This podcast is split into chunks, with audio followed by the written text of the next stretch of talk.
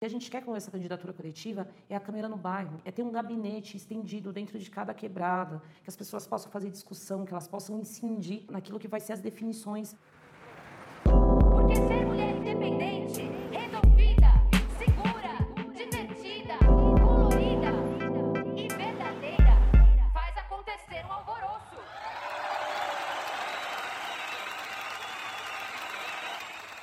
Gente, vocês já conhecem o nosso programa maravilhoso Uma Sobe Puxa Outra, mas esse está especial demais, gente. Porque esse é 5 em 50. São cinco candidatas maravilhosas para vocês conhecerem e se engajarem nas campanhas.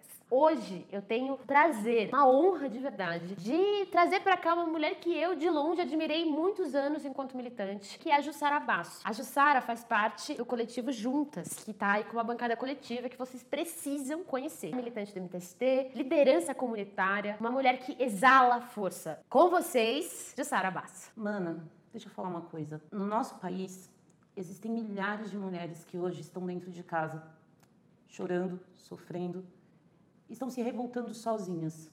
Mas quando a gente dá as mãos para lutar, a nossa revolta se torna rebeldia. E juntas a gente consegue construir um, um mundo, um país melhor. Né? E isso se chama solidariedade. Por isso que eu te chamo. Vamos para a rua lutar. Vamos mudar as nossas histórias juntas. Nesse momento que você entrou no MTST, foi, foi como, assim, literalmente? Em que momento que você entrou na sua primeira ocupação? Eu estava vindo de um, um, período que eu estava muito depressiva. Né? Eu tinha minha filha ainda pequena, tive um, uma separação traumática e eu tinha acabado de ser mandada embora. Então eu estava me sentindo assim muito mal. E na rua da minha casa tinham três mulheres que faziam parte de uma ocupação chamada de Che Guevara, que era do MTST. E elas começaram a falar: vamos para ocupação, vamos para ocupação. E eu tinha um monte de reservas, eu aquele senso comum, né? Ocupa a terra, aquele pessoal está querendo explorar as pessoas, massa de manobra. E eu pensava, acreditava nisso. E aí, de tanto elas me infernizarem, eu falei: tudo bem, eu vou. Uhum. Mas eu fui, eu tinha um objetivo: provar para elas que eu estava certo. Peguei o bambu, a lona, elas me explicaram lá, coloquei nas costas e fui andando. A ocupação a uma hora da minha casa, eu fui andando. Chegou lá, construí meu barraco e eu comecei a ver a forma de funcionamento interno de uma ocupação. Vamos construir uma cozinha? Vamos. Mutirão, vamos todo mundo. Um segurava o prego, outro batia o martelo, o outro puxava a lona. Agora precisa da alimentação, como é que a gente faz? Quem tiver alguma coisa em casa que não vai fazer falta, traga. Então, um trouxe um pouquinho de arroz, o outro trouxe feijão e a dispensa da cozinha encheu. Mais de mil pessoas comendo numa cozinha coletiva. As mãos que fizeram a comida também eram mãos solidárias. Vamos limpar a ocupação, um tirão de limpeza. Quando foi em maio, eu entrei para a coordenação dessa ocupação e comecei a participar, ir para as negociações com o MTST, participar de formações, de rodas de conversa. Me encantei com a forma coletiva de construção, sabe? E algo que é muito forte na minha vida é que eu parei de tomar o, o antidepressivo por conta da ocupação. Isso ocupou um espaço vazio dentro de mim que eu estava muito mais ocupada lutando e me preocupando com o problema dos outros com do que com o meu caminho meu individual. Larguei tudo de lado, parei de tomar medicações e fiquei muito bem depois disso, né? Nunca mais larguei o MTST. E aí um dia, faz pouco tempo atrás, que estava conversando com a Ana, uhum. que, é essa, que era minha vizinha, que é essa companheira do Che Guevara, eu falei assim, você me provou que eu estava errada. O MTST tem uma construção coletiva legítima que muda a vida das pessoas. É uma coisa mesmo de emancipar as, as famílias da periferia. Uhum. Eu não conheço nenhum outro movimento que consegue fazer isso. Eu também não. E no movimento, assim, você tem muito embate, né? Nem sempre construir em coletivo é fácil, né? O que, que você diria hoje, sua principal conquista? Dentre as várias, tá? É importante que se diga, né? Foram quantas milhares de casas? 23 mil casas no país inteiro. 23 mil casas. 23 mil famílias, né, gente? E, mas assim, na sua, na sua trajetória, né? Que isso é fruto aí da luta coletiva do movimento, né, e tal. Na sua trajetória, o que, que tem de mais carinho? A minha filha, a minha gigante, assim. A gente estava num ato contra a reforma da Previdência. E aquela organização de manifestação, carro de som. E eu lá na frente tentando ajudar a organizar. Daqui a pouco eu escuto uma vozinha vinda do carro de som, gritos de ordem, chamando as pessoas, fazendo uma fala forte. Quando eu olhei para trás, a minha filha estava puxando o ato. Eu parei no meio da rua assim, cara, eu fiquei muito emocionada com aquilo. Eu falei, sabe, é tipo como você plantar uma sementinha e ela germinar e se tornar uma árvore. E a sensação é essa. Como foi esse processo de você virar mãe e de enfrentar uma sociedade tão desigual? Porque é uma transformação para qualquer mulher, né? O que significou na sua vida a maternidade? Bom, a maternidade tem para mim teve até dois momentos, é né? um momento onde eu tinha um companheiro, que minha filha nasceu, que já era difícil, e um momento que eu me separei, que eu me tornei mãe solo e que eu passei a sofrer, enfim, para além da questão desse machismo que a gente já reconhece que existe, existe uma, uma sociedade que foi construída para não dar espaços para que a mulher cresça. A mulher que é mãe solo, ela não consegue estudar à noite, porque você não tem onde deixar seu filho. Para trabalhar, você conta com a ajuda da família, com a ajuda, com a ajuda da avó, da tia, porque você não tem onde deixar seu filho. Né? Então, eu, eu sofri muito isso, de eu precisar ir trabalhar, eu precisar sustentar minha filha, mas e agora, com quem eu deixo? A falta de vagas em creche. Outra coisa que, que eu, eu brigo muito, que eu que quero falar aqui, que eu tive uma gestação inteira sem acompanhamento de pré-natal, sem fazer uma outra sonografia. Quantas mulheres passam por isso e só no último momento da gestação descobrem que a, o, a, o, feto está com algum problema de saúde que poderia ter, se, ter sido solucionado é, antes. E tem a questão de eu ser mãe de uma menina, de uma mulher, né, uma menina gigante. E que hoje precisa de é, esclarecer, falar, conversar sobre gênero. Né? Ela precisa é, ter espaço para ela crescer politicamente. E a Nicole ela sofreu a perseguição dentro da escola porque ela já tem uma tendência a ser uma liderança. Então a escola pediu para que ela se retirasse, porque ela questionava a música que tocava na rádio da escola, porque ela questionava a forma que a coordenadora pedagógica tratava os alunos, porque ela questionava a falta de papel higiênico no banheiro. E foi dessa forma que a escola se portou com ela. Nossa. Então, eu acho que existe algo que é muito importante, é entender a nossa identidade quanto mulher da periferia. Né? Entender o que, que a gente precisa discutir de fato. Né? Porque para você ter liberdade e autonomia, você precisa ter toda uma estrutura de acolhimento, que é uma estrutura de acolhimento para os seus filhos, que é uma estrutura de acolhimento para você, que é uma estrutura de acolhimento psicológico, porque a mulher ela precisa ser emancipada, ela precisa ser dona dos seus próprios desejos, do seu corpo, das suas vontades, mas que para isso aconteça ela não pode é, ser é, dependente economicamente de ninguém. Ela não tem que depender da casa de outros para que ela tenha um teto em cima da sua cabeça. Ela precisa de garantias. Então a gente a parte dessa discussão de que as mulheres são diferentes, apesar de serem iguais, a gente precisa de coisas diferentes em espaços diferentes da sociedade. E aí já me engancha numa outra pergunta. O que significa quando você está lá ocupando um terreno? Quantos por cento, na verdade, da sua militância você gasta no território? Quando a gente coloca assim que a periferia tem que ser o centro, o centro do debate, o centro da discussão, a luta territorial ela, ela tem a, essa força de conscientizar e chegar em mais pessoas. Né? O território precisa estar fomentado. Fomentado de quê? Fomentado de informação, fomentado de formação, de entendimento. O que, que essa conjuntura está tirando de nós? Né? O, por que está faltando o remédio na farmácia da UBS? Ou por que, que o ônibus agora parece que está mais lotado? Por que, que o transporte público só aumenta? Por que, que o córrego continua enchendo e a enchente tira de todo mundo tudo? Então, a gente faz toda essa discussão, a gente ocupa, de fato. Quando a gente fala, estamos fazendo uma ocupação, não é só ocupar aquela área que vai se tornar moradia popular. Nós estamos ocupando território, ocupando território com toda essa discussão sobre a OBS, sobre o transporte, sobre a educação, sobre é, machismo, racismo. Então, essas discussões são feitas. Né? Ocupar o território é isso, é você multiplicar informações importantes para a vida das pessoas.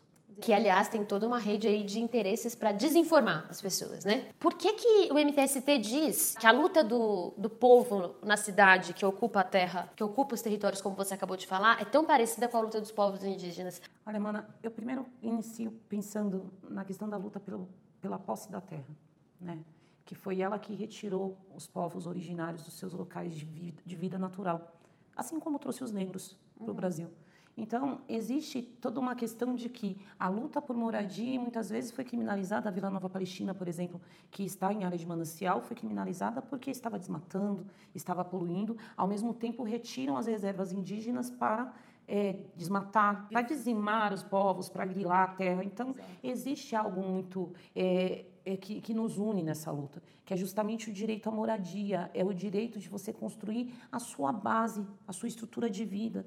Né? E quando você tem, quando há quase mais ou menos cinco décadas atrás, o movimento higienista retirou os pobres do centro, ninguém estava preocupado onde que a gente ia morar. A, a área de manancial não foi ocupada agora. Ela foi ocupada mais de cinco décadas atrás, quando removeram com leis sanitárias os pobres do centro. E agora olham lá para o fundão com olhos de cobiça, por quê? Porque hoje existe um movimento contrário, né? Condomínios de luxo sendo construídos em áreas arborizadas, mais uhum. periféricas, que colocam o rico para morar e expulsam os pobres ainda mais às margens. Então, de fato, lutar por moradia é lutar por saneamento básico. A gente garante também que não tenha mais árvores cortadas, que não tenha mais áreas de mananciais ocupadas, porque a gente precisa morar em algum lugar. E na hora de morar em algum lugar, você vai lá e constrói um barraquinho de madeira do lado de uma árvore. Amanhã tem mais um, e mais um, e mais um, e mais um. Existe uma responsabilidade do Estado que é produzir moradia. Quando o Estado não faz a sua parte, a gente tem que encontrar formas de sobreviver. E sobreviver, muitas vezes, não parece para ambientalistas e para quem hoje defende a natureza, mas esquece que gente também faz parte da natureza, que a gente precisa viver em algum lugar. Agora vamos lá, vereadora da cidade de São Paulo. E você ainda vem com uma proposta ousada, que é uma candidatura coletiva. Por que votar nessa candidatura coletiva? De todas as coisas que eu acho maravilhosas na TUC e na Débora, eh, eu ainda vou falar sobre a forma que o MTST se organiza. Né? E quando a gente fala assim que é uma candidatura coletiva, não é porque é três mulheres, senão seria uma candidatura tri tríplice, tripla. Enfim, isso. O que a gente está pensando? A gente tem percebido uma ausência muito grande da, da, do povo, sabe? Participação popular na política institucional. O que a gente quer com essa candidatura coletiva é a câmera no bairro, é ter um gabinete estendido dentro de cada quebrada, que as pessoas possam fazer discussão, que elas possam incidir na, na, naquilo que vai ser as definições, que elas discutam junto com a gente quais são as demandas mais importantes para as regiões de São Paulo. A gente precisa realmente de mais participação popular. Algo que me deixou extremamente revoltada são catracas e credenciamento na porta da casa do povo. Aquilo ali tinha, Sim. tinha que ser entrada livre. As pessoas tinham que ir lá bater na porta, encontrar seu vereador lá para falar sobre as demandas do bairro, para perguntar para onde está indo o orçamento de São Paulo. Então a gente precisa que a população entenda quais são os mecanismos que a gente tem para defender mais orçamento para as regiões periféricas. O que você faria na área de moradia? Quais seriam as propostas, a, a linha geral das propostas? Em 2014, nós estivemos muito presentes na, na discussão do plano diretor, conseguimos garantir que algumas áreas foram, fossem direcionadas para a moradia popular. Mas o que a gente precisa muito para além disso é garantir que imóveis ociosos, terrenos ociosos na cidade de São Paulo sejam direcionados para moradia. Né? Não- o que não dá mais é para você ter gente morando na rua e só tem aumentado o número de famílias inteiras na rua com um monte de prédio abandonado no centro de São Paulo. O que a gente precisa garantir é o direito à cidade, mas também o direito à cidade descentralizada.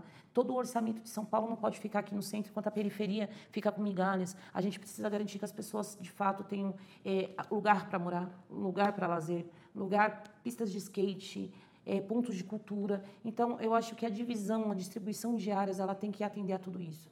E aí, assim, gente, a Jussara, né, é quem ela é de verdade, né? A gente tá cansado de ver político Dória se elegendo e falando que era o João Trabalhador, né?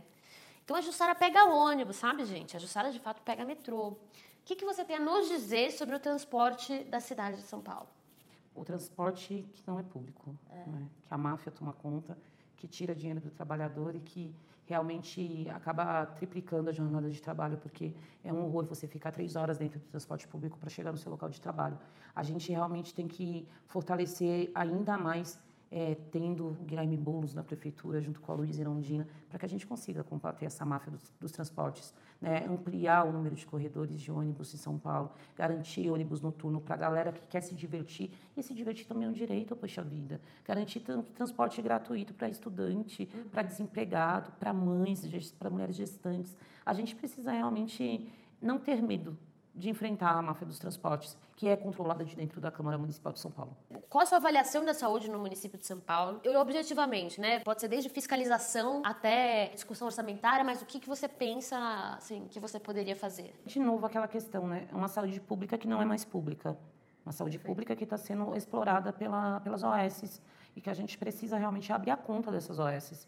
Custa três vezes mais para os cofres públicos do que a administração direta. E não dá para entender um cálculo que privatiza a saúde, eh, dizendo que não tem orçamento para garantir o funcionamento das unidades.